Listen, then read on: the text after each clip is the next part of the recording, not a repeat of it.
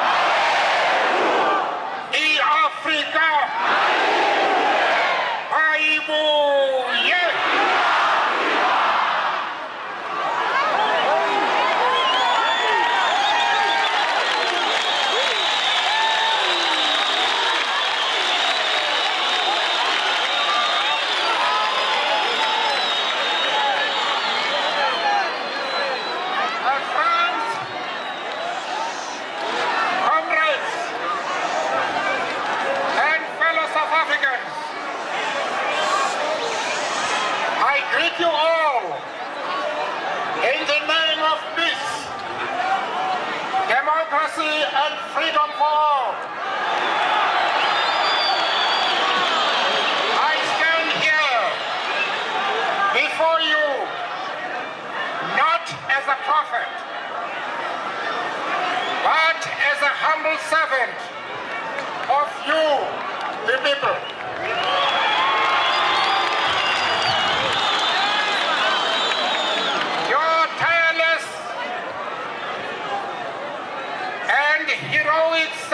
masses have made it possible for me to be here today.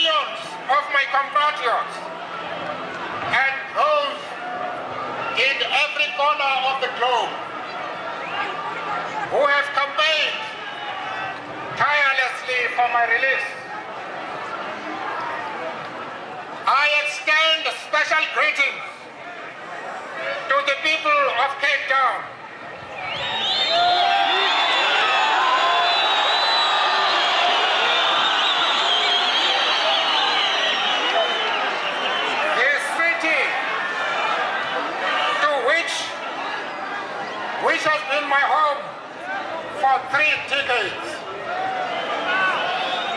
Your mass matches and other forms of struggle have served as a constant source of strength to all political prisoners.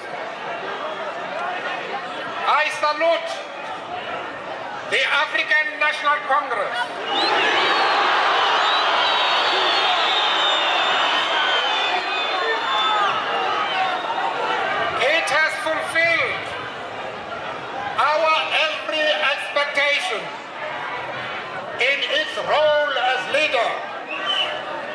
Great march to freedom. I salute our president, Comrade Oliver Tambo.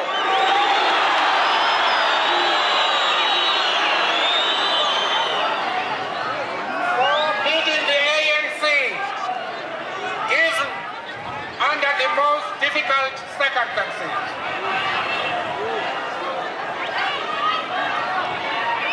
I salute the rank and file members of the ANC. You have sacrificed life and limb in the pursuit of the noble cause of our struggle. I salute combatants of Umkhonto weSizwe.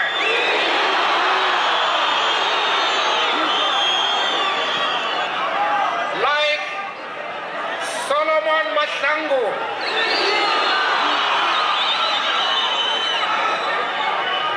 And Ashley Kriel. who have paid the ultimate price for the freedom of all South Africans. I salute the South African Communist Party for its sterling contribution to the struggle for You have survived 40 years of unrelenting persecution. The memory of great communists like Moses Kotane, Yusuf Dadoo, Bram Fischer, and Moses Mabhida will be cherished for generations to come. I salute General Secretary Joe Slovo.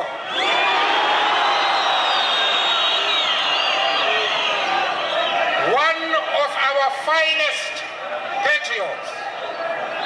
We are heartened by the fact that the alliance between ourselves and the party remains as strong as it, has, it always was.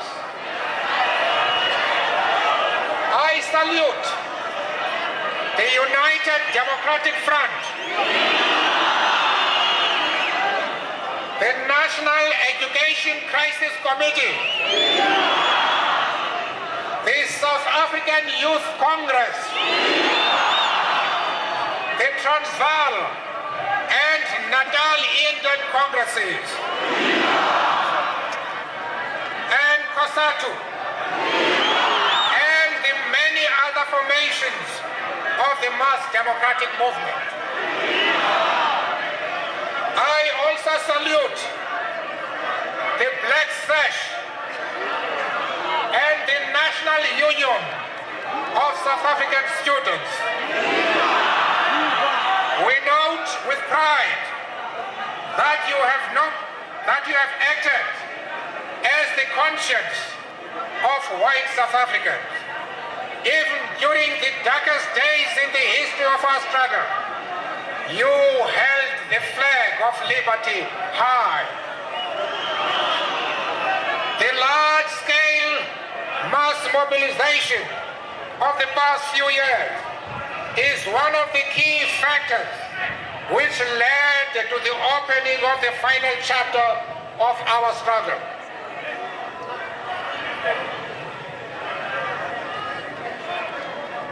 I extend my greetings to the working class of our country. Your, your organized strength is the pride of our movement. You remain the most dependable force in the struggle to end exploitation and oppression. I pay tribute. I pay tribute to the many religious communities who carried the campaign for justice forward when the organizations of our people were silenced. I greet the traditional leaders of our country. Many among you continue to walk in the footsteps of great heroes like Hintsa and Sekhukhune. I pay tribute to the endless heroism of the youth. You, the young lions,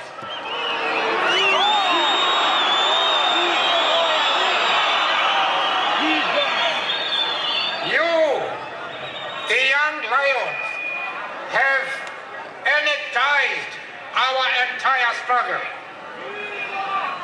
I pay tribute to the mothers and wives and sisters of our nation.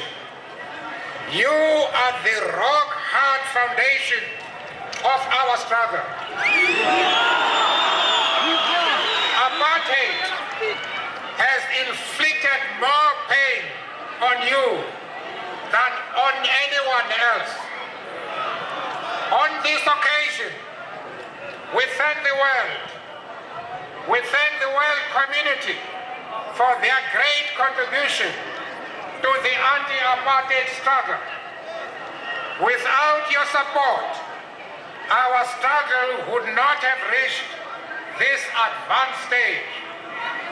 The sacrifice of the frontline states will be remembered by South Africans forever. My salutations will be incomplete without expressing my deep appreciation for the strength given to me during my long and lonely years in prison by my beloved wife and family.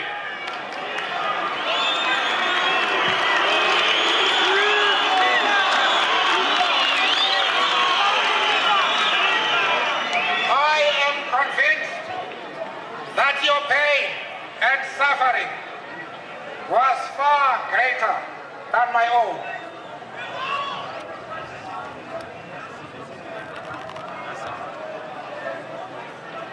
Before I go any further, I wish to make the point that I intend making only a few preliminary comments at this stage. I will make a more complete statement only after I have had the opportunity to consult with my comrades.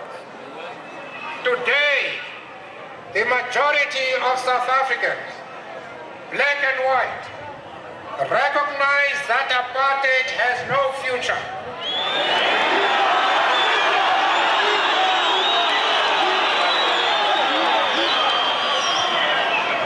It has to be ended by our own decisive mass action in order to build peace and security. The mass campaigns of defiance and other actions of our organizations and people can only culminate in the establishment of democracy. The apartheid destruction on our subcontinent is incalculable. The fabric of family life of millions of my people has been shattered. Millions are homeless and unemployed. Our economy, our economy lies in ruins, and our people are embroiled in political strife. Our resort to the armed struggle in 1960 with the formation of the military wing of the ANC, Umkhonto Wesizwe,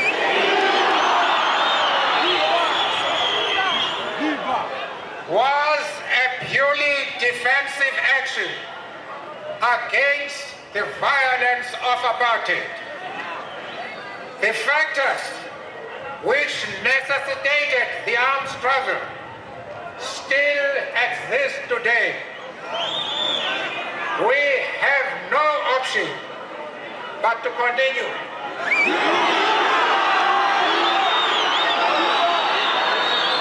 We express the hope that a climate conducive to a negotiated settlement would be created soon so that they may no longer be the need for the armed struggle. I am a loyal and disciplined member of the African National Congress. I am therefore in full agreement with all exceptions. Today, I wish to report to you that my political situation in the country.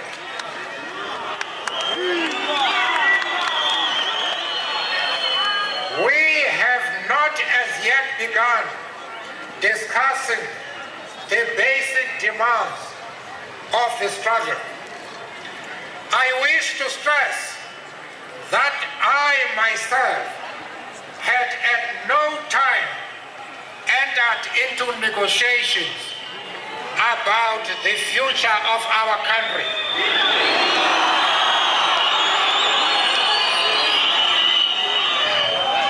Except to insist on a meeting between the ANC and the government. Mr. de Klerk has gone further than any other nationalist president.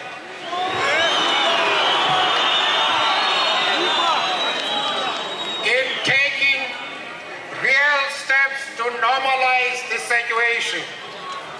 However, there are further steps as outlined in the Harare Declaration that have to be met before negotiations on the basic demands of our people can begin. I reiterate our call for, inter alia, the immediate ending of the state of emergency, the freeing of all and not only some political prisoners. Only such a normalized situation which allows for free political activity can allow us to consult our people in order to obtain a mandate. The people need to be consulted on who will negotiate and on the content of such negotiations. Negotiations cannot take place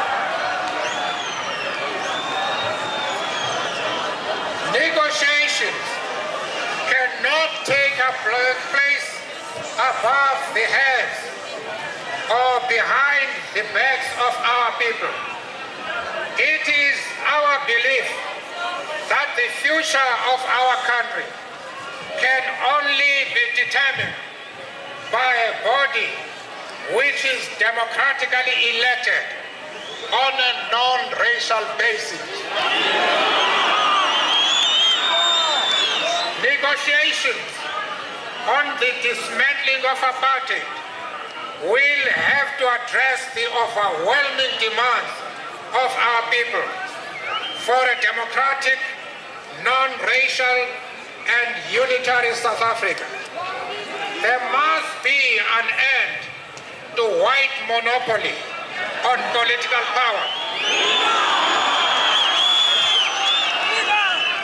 And a fundamental restructuring of our political and economic systems to ensure that the inequalities of apartheid are addressed and our society thoroughly democratized. It must be added that Mr. de Klerk himself is a man of integrity who is acutely aware of the dangers of a public figure not honoring his undertakings. But as an organization, we based our policy and strategy on the harsh reality we are faced with. And this reality is that we are still suffering under the policies of the nationalist government. Our struggle has reached a decisive moment. We call on our people to seize this moment so that the process towards democracy is rapid and uninterrupted. We have waited too long for our freedom.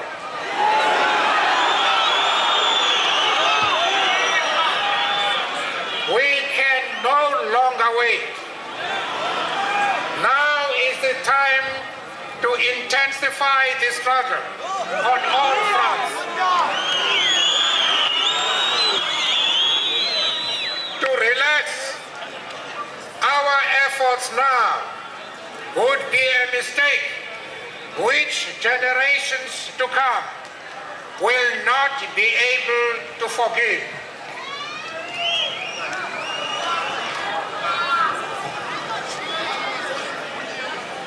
The sight of freedom looming on the horizon should encourage us to redouble our efforts. It is only through disciplined mass action that our victory can be assured. We call on our white compatriots to join us in the shaping of a new South Africa. The freedom movement is the political home for you too. We call on the international community to continue the campaign to isolate the apartheid regime. To lift sanctions now would be to run the risk of aborting the process towards the complete eradication of apartheid. Our march to freedom is irreversible. We must not allow fear to stand in our way. Universal suffrage on a common voters' roll in a united, democratic, and non-racial South Africa is the only way to peace and racial harmony. In conclusion, I wish to go to my own words during my trial in 1964. They are as true today as they were then. I quote, I have fought against white domination.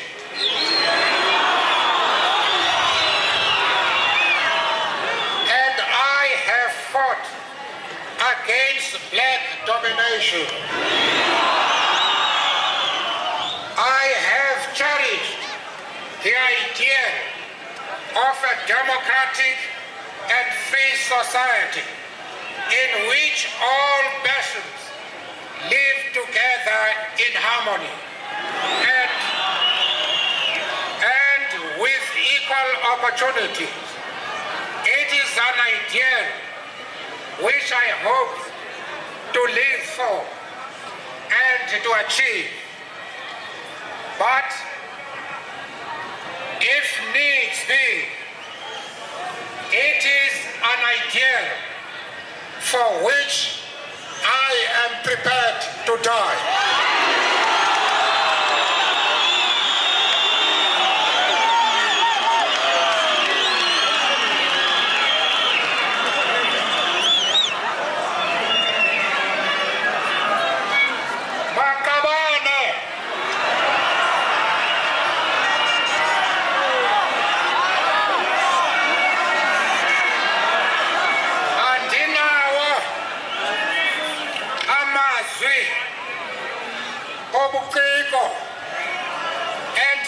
Endinokuwathetha namhlanje.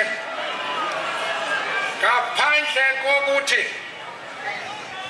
ubomi bam obuzayo busedlanzeni zenu. Amandla